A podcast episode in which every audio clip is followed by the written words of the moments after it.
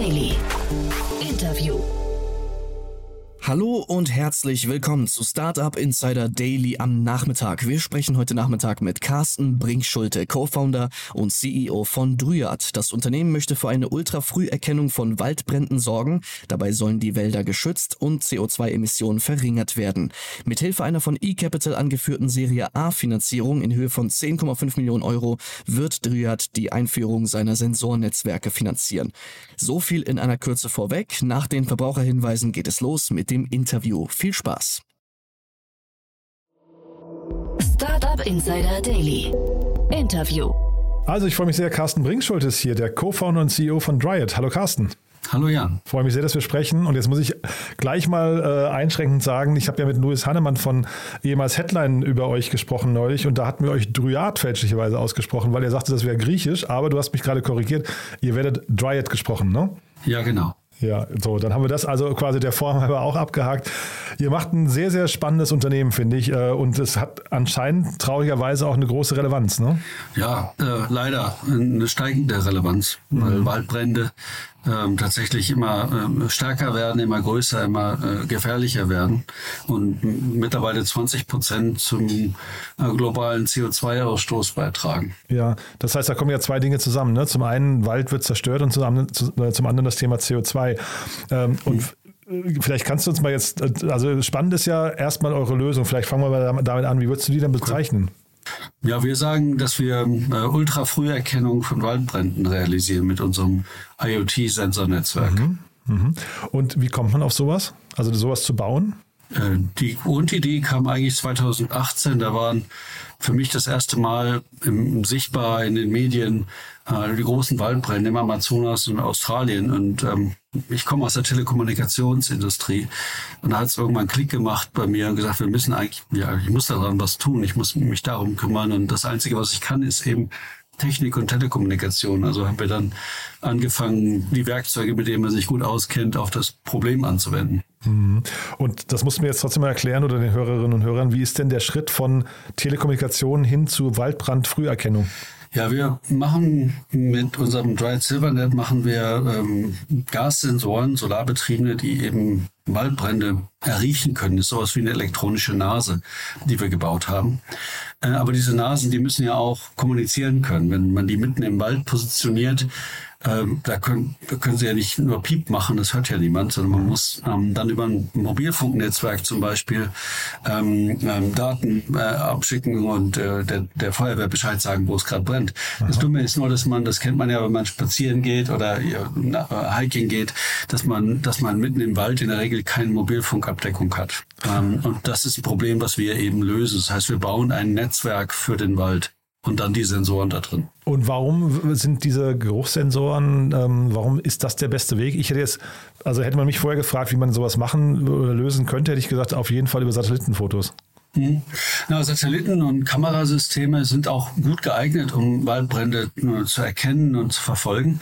Was wir aber machen wollen, ist, ähm, wir nennen das eben diese Ultrafrüherkennung. Ja, wir wollen Waldbrände erkennen bereits während der Entstehungsphase. Das Ach, heißt, ähm, ein paar Minuten nachdem jemand eine Zigarette achtlos hat fallen lassen, wollen wir eigentlich schon der Feuerwehr Bescheid sagen. Und das geht eben doch aus dem All nicht so gut und auch mit Kameras nicht so gut, weil die können nicht durch die Baumdecke durch, durchschauen auf den Boden, wo die meisten Brände ja beginnen. Äh, riechen kann man einen Waldbrand aber ziemlich schnell, wenn es eben brenzlig riecht. Und das ist genau das, was unsere Sensoren tun. Aber riechen bedeutet ja, man muss sehr nah dran sein. Ne? Das heißt, ihr müsst ja wahrscheinlich eine ultradichte Abdeckung haben, oder?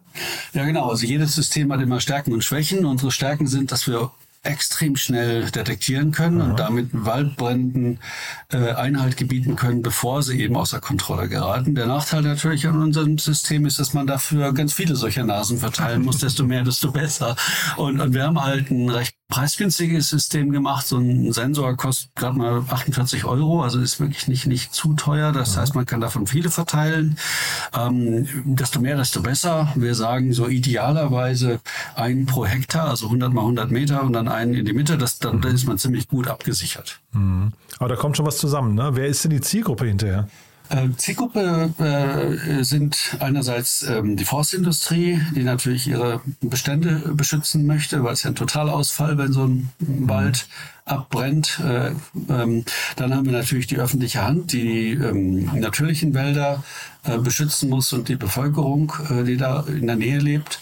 Ähm, dann haben wir noch die Stromtrassenbetreiber, die eben immer wieder ähm, mit ihren äh, Überlandleitungen Waldbrände auslösen, wenn Vegetation hineinwächst und eben Kurzschluss und damit auch einen Waldbrand auslöst. Und wenn du jetzt sagst, 100 mal 100 Meter ähm, ist so die ideale Fläche, wie, wie viele Kunden, also die, dieser Kunden, die wir gerade besprochen haben, können sich sowas leisten? Weil also es ist ja dann schon ein Investment, wenn ich mir jetzt, ich, also ich kenne jetzt die typische durchschnittliche Waldgröße nicht, die jemand äh, ähm, als Waldbesitzer dann hat, aber das ist ja schon ein Investment und dann vielleicht auch, wie, wie fehleranfällig ist euer System noch? Ist das zuverlässig dann hinterher, wenn ich das in dieser Dichte dann irgendwie ähm, dann installiere? Okay, also wenn wir mal ein Beispiel nehmen, Brandenburg, hier wo wir sind, äh, hat 1,1 Millionen Hektar Wald. Hm, da könnte man jetzt denken, oh, da müssen wir 1,1 Millionen Sensoren installieren, da sind wir dann bei 50 Millionen Euro sozusagen, ganz Brandenburg abzudecken. Es hört sich jetzt erstmal nach unglaublich viel Geld an. Ist es aber eigentlich nicht unbedingt, wenn man sich mal überlegt, was eigentlich für ähm, massive wirtschaftliche Schäden durch Brände entstehen. Mhm. Weltweit sind das etwa 140 Milliarden US-Dollar, ähm, die Ach, an wirtschaftlichen so, Schäden ja? jedes Jahr entstehen. Genau, wow. die, allein die Versicherungsbranche ist mit 10 Milliarden Dollar jedes Jahr äh, durch die Schäden von Waldbränden äh, betroffen. Aber wir brauchen unsere Sensoren nicht überall dort, nicht in, in der gesamten Fläche auszubringen, sondern wir fokussieren die Sensoren ja auf die menschengemachten Waldbrände.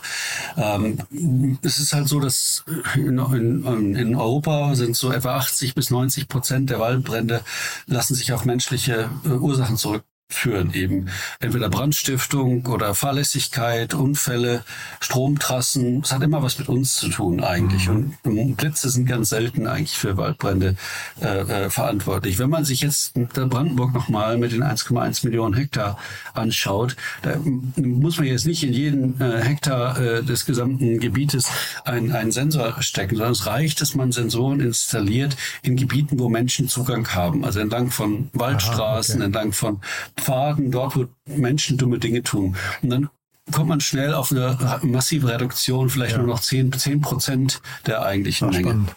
Ach ja.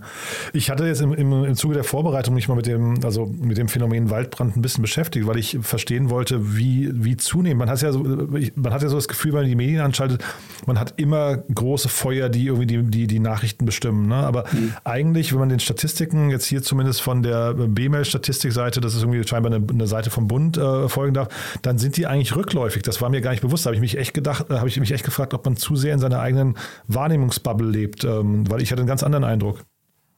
Ähm, das ist regional extrem unterschiedlich. Aha. Also du, man, man kann da, je nachdem, wie man die Daten anschaut und durch welchen Filter man schaut, äh, zu ganz unterschiedlichen Schlüssen kommen. Äh, was allerdings der Fakt ist, ist, dass die, ähm, äh, die, die Stärke der Waldbrände äh, signifikant zunimmt. Ähm, und das hängt wiederum mit dem Klimawandel zu, zusammen. Mhm. Denn durch diese starken Trockenheiten und genau. äh, immer stärker werdenden Trockenheiten, die wir jetzt leider überall sehen, in, in, vielen Gebieten der Erde jedenfalls, trocknet der Wald halt aus. Der Boden wird äh, knochentrocken und damit nimmt äh, die Waldbrandgefahr äh, deutlich zu. Aber nicht nur die Gefahr eines Waldbrandes Ausbruchs, sondern auch ähm, der, der Ausbreitungsgeschwindigkeit.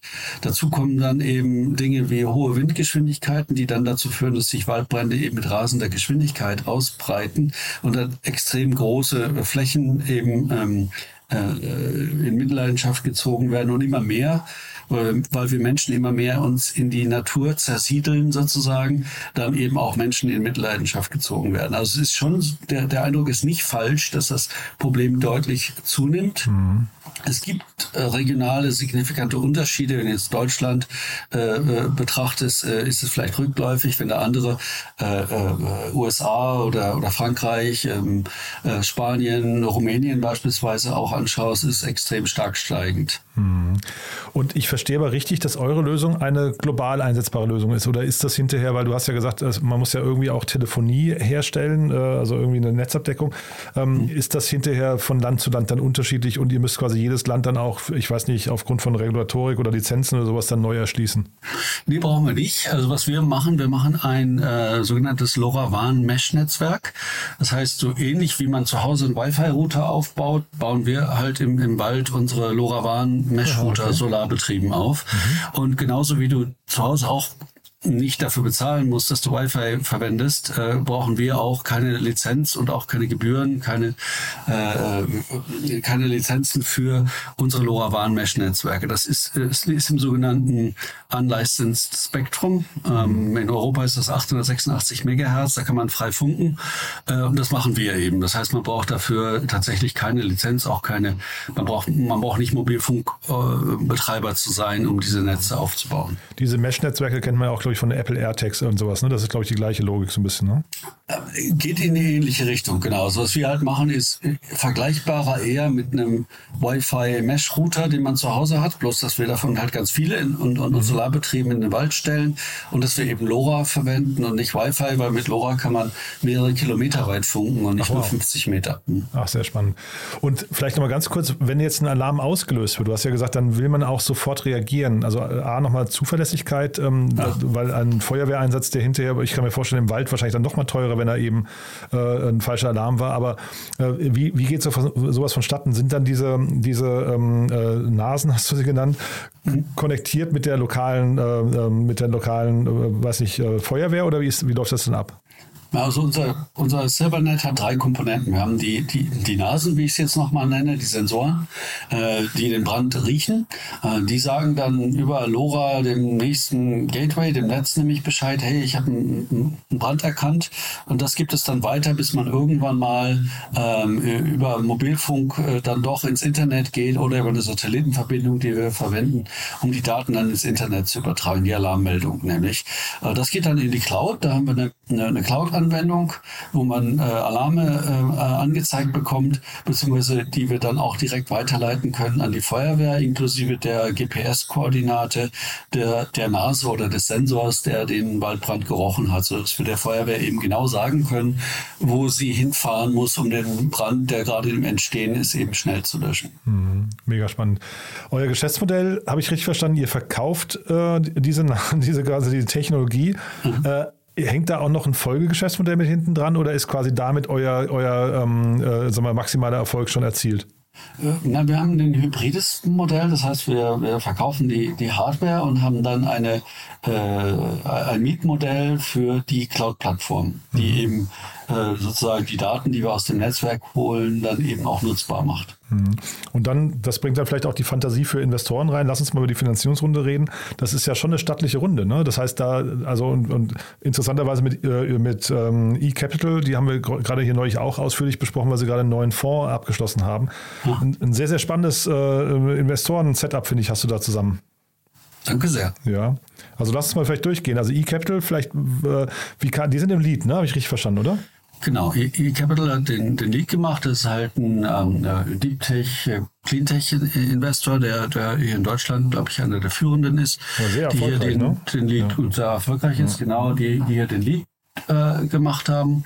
Äh, dann haben wir äh, noch eine, eine Reihe US-Investoren mit hin, hinzubekommen. Äh, zum Beispiel die Toba Ventures, das ist ein Impact-Investor aus den USA, äh, die investiert haben. Dann haben wir ähm, äh, Mark Benioff, den CEO von Salesforce mit seinen Time Ventures, der sich äh, beteiligt hat, der eben auch sehr stark im Impact-Bereich, insbesondere im Forst, äh, sich, sich, sich engagiert. Und dann haben wir noch einen strategischen Investor mit Semtech. Ähm, das ist ein Chipset-Hersteller, der ähm, letztendlich für den LoRa-Chipset verantwortlich ist, auf dem bei uns alles eigentlich basiert. Da haben wir also einen strategischen Investor mit an Bord genommen. Ähm, und dann haben wir aber auch natürlich unsere Seed-Investoren, die ja in 2020 überhaupt den Startschuss für, für Dryad gegeben haben mit mhm.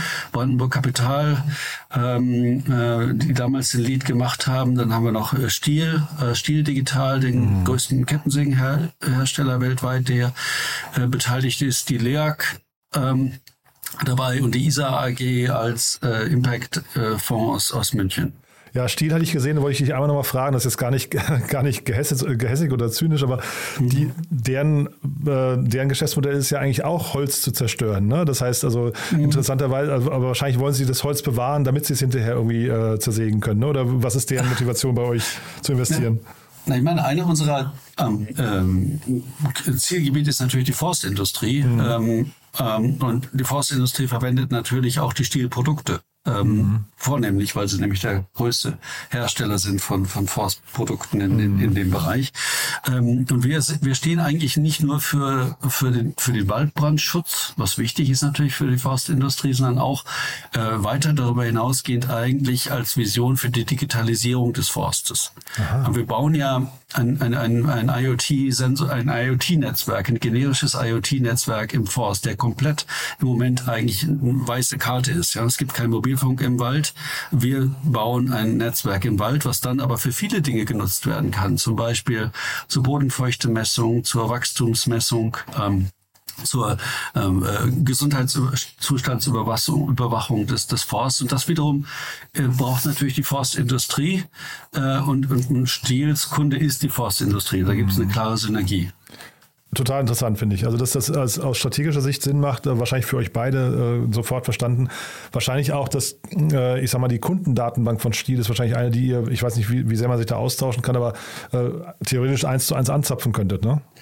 Also wir arbeiten mit Stiel auch im Vertrieb zusammen. Ja. Ähm, äh, und, und, natürlich geht es eben darum, dass wir Stiel strategisch gesehen auch als einen Weg zum Kunden sehen. Ja, super spannend.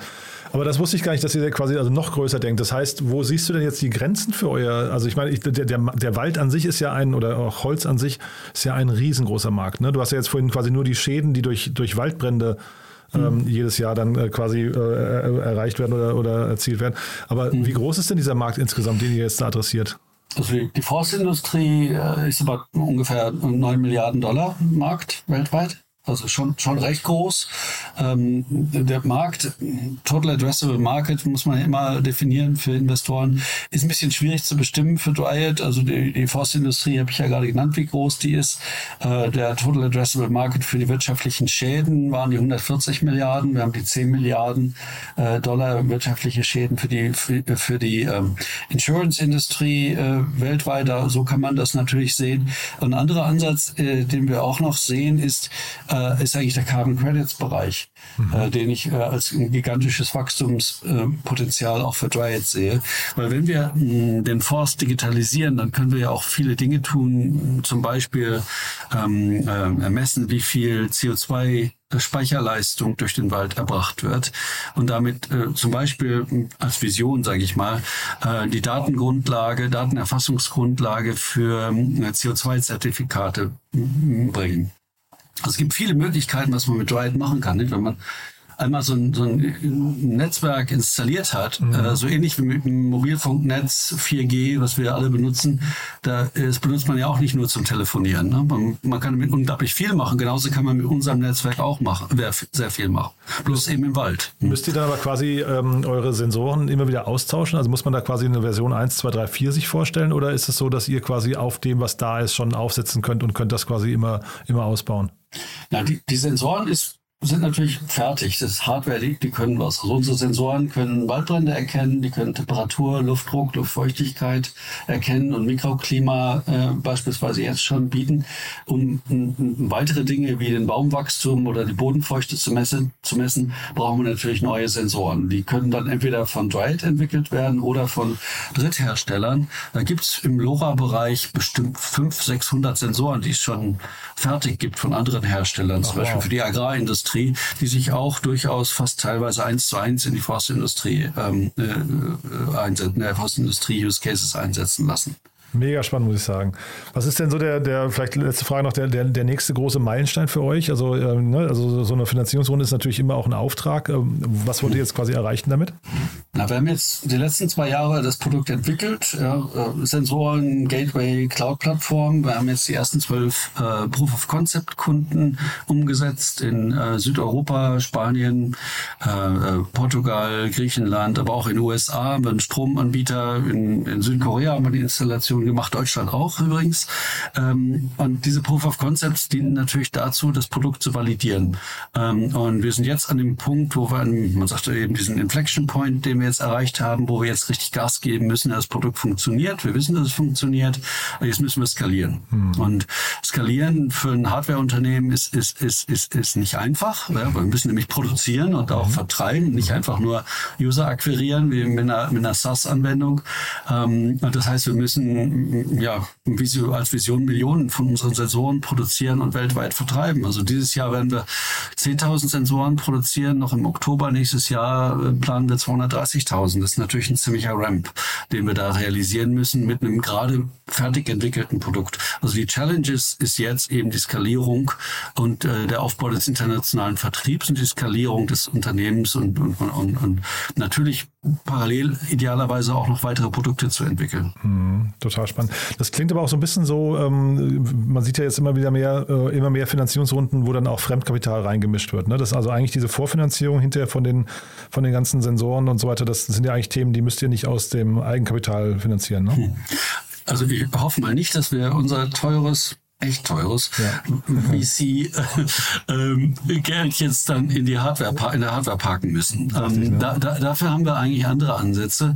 Äh, sind wir gerade in Verhandlungen ähm, auch mit einem Finanzdienstleister um einen Buy and Leaseback äh, Modell zu realisieren, so dass wir von dem hybriden Hardware-Verkauf plus äh, äh, Subscription-Modell hin zu einem Hardware-as-a-Service-Modell kommen können äh, und das CapEx komplett eliminieren aus unserem Modell und damit aber auch die äh, die Kapitalbindung in, in, in der Produktion eliminieren können auf unserer Seite und das VC-Geld eben auch tatsächlich in das investieren können, äh, wo es notwendig ist und wo es wirklich effektiv ist und das ist natürlich in der, in der, im Aufbau des Personals. Mhm. Wollte ich gerade sagen, also wahrscheinlich, also ich habe eben rausgehört, bei euch könnte sich eigentlich mal jemand melden, der vielleicht noch Ideen hat zu diesem ganzen CapEx-OPEX-Thema, ne, zur Optimierung. Äh, Höre ich, hör ich raus, da seid ihr gerade dran, ne? Wir sind da schon ziemlich weit dran. Ah, okay. Also das heißt, da sind keine Gespräche mehr nötig. Aber Personal, das wäre mal eine andere Frage gewesen, macht wahrscheinlich auch Sinn, dass sich jemand, der, der sich berufen fühlt, da mitzumachen, bei euch melden kann, ne? Ja, also wir sind definitiv interessiert, das, das, das Team auszubauen. Ja, ähm, wir haben schon eine Reihe Leute eingestellt jetzt, äh, weil wir hatten ja im äh, Ende Februar noch schon eine Safe gemacht, ähm, so eine Vorfinanzierung der Series A, die wir jetzt abgeschlossen haben und haben jetzt auch schon einiges an Personal aufgebaut. Wir werden so, sind derzeit 22, werden so bis Ende des Jahres werden wir 30 sein. Also wir wollen schon noch wachsen, ja. Mhm, cool. Ihr sitzt in Eberswalde, ne? Wir haben zwei Standorte. Wir entwickeln unsere Elektronik äh, und, und die Forschung äh, und die Erprobung der Systeme. Äh, das machen wir in Eberswalde. Da ist auch der Hauptsitz des Unternehmens. In Berlin haben wir äh, alle unsere Softwareentwicklung, also die Embedded Softwareentwicklung insbesondere, aber auch die Cloud Software. Und ich selbst sitze auch in Berlin. Super. Cool. Also mit, mit meinen Fragen sind wir durch. Haben wir aus deiner Sicht was Wichtiges vergessen? Ähm, nee, ich glaube, wir haben es wir ganz gut äh, alle einen 360-Grad-Flug um, um, um Dryad gemacht. Perfekt. But there is one more thing. One More Thing wird präsentiert von OMR Reviews. Finde die richtige Software für dein Business. Carsten, also wirklich ganz, ganz spannend. Als letzte Frage wie immer, wir haben eine Kooperation mit OMR Reviews und da bitten wir jeden unserer Gäste nochmal ein Lieblingstool vorzustellen oder ein Tool, mit dem sie gerne arbeiten und das sie weiterempfehlen möchten. Bin sehr, sehr gespannt, was du mitgebracht hast. Ja, also äh, ich bin eigentlich ursprünglich mal Softwareentwickler gewesen für 25 Jahre. Dann müsste ich eigentlich jetzt ein Softwareentwicklungstool oder sowas vorstellen. Aber äh, als wir unsere äh, die, die Dryad-Sensoren gebaut haben, die Gateways, musste man auch ein Gehäuse dafür bauen und ähm, designen. Und, ähm, das heißt, man braucht ein 3D-Design-Tool. Und da ich aber kein Designer bin, aber trotzdem eins machen musste, äh, habe ich mich umgeschaut und habe dann was gefunden, was fantastisch ist, finde ich. Es nennt sich Tinkercad. Und das ist ähm, so unglaublich toll zu benutzen, dass ähm, das echt kinderleicht ist, wirklich kinderleicht ist, eine ziemlich äh, coole 3D-Sachen zu machen, Gehäuse zu bauen, was man dann im 3D-Drucker drucken kann. Äh, und, und, unsere mh, hm, Sensoren und die Gateways kommen tatsächlich aus dem Tinkercad. Also, das ist, finde ich irgendwie immer noch ziemlich cool, dass ich als Nicht-Experte da ein Produkt bauen konnte. Also ich lache gerade, weil ich bin jetzt parallel auf die Seite gegangen und zum einen, sie ist wirklich sehr bunt. Man sieht also, was du mit äh, Kinder, aber man sieht vor allem auch Kinder, äh, die gezeigt werden, während sie das bauen. Also tatsächlich scheint das wirklich sehr, sehr leicht zu sein. Finde ich ein tolles Tool. Kannte ich aber nicht. Von Autodesk, ne? Ist, ist von Autodesk mal gekauft worden ähm, äh, aber auch weiter worden. Es ist wirklich fantastisch von der Usability, ein 3D-Tool, was, wo, wo man nicht einen Propellerhead aufsetzen muss. One More Thing wurde präsentiert von OMR Reviews. Bewerte auch du deine Lieblingssoftware und erhalte einen 15 Euro Amazon-Gutschein unter moin.omr.com/insider. Also Carsten, war wirklich ein ganz, ganz spannender Ritt durch euer Unternehmen, muss ich sagen, und eure Mission, die, die mich wirklich auch sehr begeistert, muss ich sagen. Ähm, ich würde sagen, wir bleiben in Kontakt. Wenn es bei euch große Neuigkeiten gibt, machen wir auf jeden Fall ein Update, ja? Alles klar, danke. Startup Insider Daily der tägliche Nachrichtenpodcast der deutschen Startup-Szene. Das waren Jan Thomas und Carsten Brinkschulte, Co-Founder und CEO von Dryad im Interview. Anlass des Gesprächs war die Serie A Finanzierungsrunde in Höhe von 10,5 Millionen Euro. Und damit verabschiedet sich Startup Insider Daily für den heutigen Tag. Am Mikro war heute wieder für euch Levent Kellele. Ich sage vielen, vielen Dank fürs Zuhören und freue mich, wenn ihr morgen wieder mit dabei seid. Macht's gut und auf Wiedersehen.